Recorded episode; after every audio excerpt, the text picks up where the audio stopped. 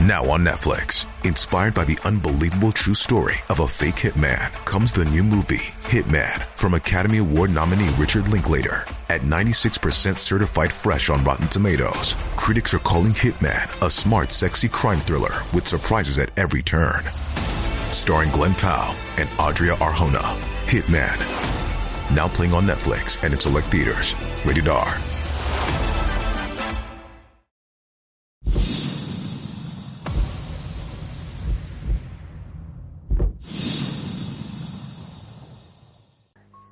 大家好，欢迎大家观看今天的节目。金山活佛是谁？净空法师这么描述道：阿罗汉在我们近代出现了一个，抗战期间他还在世，好像抗战胜利前一年他过世了，他圆寂了。一般人称他为金山活佛。南怀瑾先生在他所著的《维摩诘的花语满天》一书中，也写下了他与金山活佛的一段交往过程。想当年在杭州有位师傅，他不修边幅，从不洗脸。有一次，妙善师傅要传法给我，他坐在床上脏兮兮的帐子里，叫我进去。我硬着头皮掀开帐子，把头凑进去，哪晓得帐子里却是一股清香味，兰花都没那么香。这事说给你们年轻人听都不会相信的。金山活佛真的有各位大师口中说的那么神奇吗？今天就请各位师兄和小编一起来认识一下这位被称为近代阿罗汉的金山活佛。民国初年，金山活佛在江南是一位家喻户晓的人物，可由于金山活佛的名气太大，他的法名妙善反而不为人知。出家后的董姓青年法名妙善。一九零二年，在宝华山受具足戒，之后到金山江天寺住禅堂。据曾任江天寺方丈的太仓老和尚生前的回忆，他到金山江天寺住禅堂时，妙善法师已经住在藏经楼上的闲聊房中自修。此时还没有人称他活佛，不过他的灵异事迹早已众所共知，尤其是镇江一带更是家喻户晓。金山活佛在生活里穿的是冬夏一纳。冬天不觉冷，夏天也不知热，他的施舍心很大。有时皈依弟子供养新衣服给他穿，不几天就不见了。原来他施舍给别人了。他住在金山寺藏经楼的闲聊房里，房子里没有桌椅床铺，也没有衣橱书架，只有一块方石头，石头上放着一个旧蒲团。他夜间不睡觉，不是进行念佛，就是参禅入定。他吃的更为奇特，专喜欢吃残菜剩饭。甚至放到在恶水缸里的饭菜也捞出来吃，他也许是为了惜福，也许是游戏三昧，心中到了不够不敬的地步。他一生两脚步行，从不坐车，尤其是不坐人力车。有一次在南京，一个在家弟子请他吃饭，雇了一辆人力车，拼命地拖他坐上去。车子一拉动，他就在车上大喊头痛，喊声愈来愈大。那位弟子无奈，只好叫车子停下来。任由他下车走路，活佛的禅定功夫很到家。一九二零年，太仓和尚任金山寺知客，镇江关监督茂广生是信佛的人，慕名到金山寺拜访活佛。太仓和尚领着茂监督到活佛所住的疗房见面，而房门关闭，叫门不开，不得已破门而入。原来活佛在蒲团上入定了，太仓和尚在他耳边弹了三指开镜。活佛才出定，慢慢的睁开眼。一九二四年，活佛被镇江检察厅厅长董少卿拘留，关在看守所。太仓和尚去看他，法警打开房门，太仓和尚发觉他又入定了。活佛住在金山寺的时代，常在夜深人静、数百僧侣好梦方热的时候，独自到山上高处念佛。他放开洪钟寺的嗓子，以他自创的腔调念。谁念南无阿弥陀佛？他洪亮的声音划过长空，音调悲切，令听到的人不禁凄然。他夜间到山高处大声念佛，念了多年，在那段时间住过金山寺的人，脑海中都会留下他念佛的声音。活佛在金山寺挂单住锡了近三十年，镇江、南京一带皈依他的弟子不计其数。同时，他对金山寺也有很大的贡献。例如，一九二八年，地方上有的闹旱灾，有的闹蝗虫，金山寺收不到田租，常住没有斋粮。当家师想不出办法，求活佛相助，活佛面无难色，慨然承担。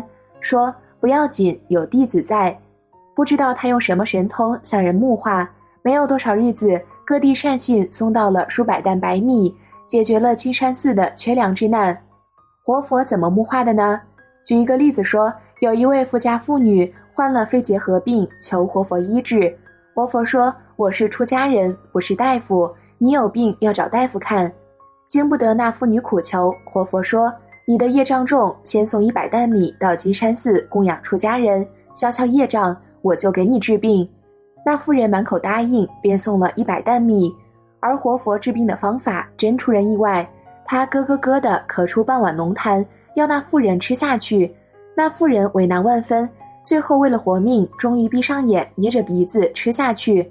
可是奇迹就这样出现了，他久治不愈的肺病，不久后竟自渐渐痊愈了。说起金山活佛为人治病，真是匪夷所思。他的痰可以治病，他的口水可以治病，他的洗澡水可以治病，甚至他身上的泥垢都可以拿来治病。例如太仓和尚的母亲有心疼的老病，实际上是胃疼，所以又称胃气疼。太仓和尚求活佛为他母亲治病，正赶上那天活佛洗过澡，他要太仓和尚去取一碗般若汤来。太仓和尚问：“什么是般若汤？”活佛说：“就是浴盆中的洗澡水。”太仓和尚去取来，活佛要太仓和尚跪下，随他念佛，念毕对太仓和尚说：“拿回去给你母亲喝。”太仓说：“活佛呀，我母亲是爱清洁的人，怎会喝这浑水呢？”活佛说：“不要紧，去拿一块明矾来。”明矾取来后，活佛手执明矾在水中搅动，口中念佛，不一会儿水就清了。太仓和尚把水装在瓶中，后来带回家中给他母亲服用。他母亲服后，心疼的病果然好了。活佛也给乐观法师治过病。乐观法师自幼有偏头痛的病，发作起来疼痛难忍。一年冬季，乐观法师到金山寺打禅期，期满离寺时向活佛辞行。活佛送他到山门外，乐师走到百步之外，活佛又喊他回来，回来。乐观法师以为有什么事，再折回来。走近活佛时，活佛突然用手抱住乐师的头，用自己的头碰过去，连碰几下后说：“好了，好了。”然后笑嘻嘻的走了。乐观法师当时觉得莫名其妙，可是后来偏头疼却不再发作了。活佛治病的势力不胜枚举，以游戏人间、度化众生的势力更是不胜枚举。金山活佛慈悲心很重，有一次他看见一鸟儿。在水池里捉到一条活的小鱼，衔在嘴里，飞站在高楼栏杆上。那只小鱼的尾巴还在摆动。活佛看到后，一口气爬上高楼，想从鸟儿口中救出那可怜的小鱼。那只小鸟看到有人赶到，它又从栏杆上飞上屋顶。活佛也不顾命似的，也从栏杆上往屋顶上爬。鸟儿正把小鱼从口中放下，想啄食之间，就在此一刹那间，活佛伸手抢到小鱼。鸟儿一惊，飞走了。但活佛就在这一抢之下，失足从楼顶上跌下来。起初看热闹的人看得很是有趣，等到活佛从楼顶上掉下来，以为他一定要跌伤了。哪知转眼活佛站在地上，得胜似的笑着，转身把小鱼儿放入水池中，口中念念有词。小鱼摇头摆尾的游走了。还有一次，金山活佛在南京栖霞山寺与当家师谈话聊天。忽然有一条不大不小的青蛇爬了出来，被工人发现后，三下两下把这条蛇打死，并且打成两段，但青蛇还在蠕动。金山活佛爱护一切众生，他把那被打成两段的死蛇拾起来，凑在一起，然后取一杯水，口中念念有词，将水洒在死蛇身上，慢慢念，慢慢的洒水，真有不可思议的灵验。小蛇竟渐渐的又开始蠕动起来。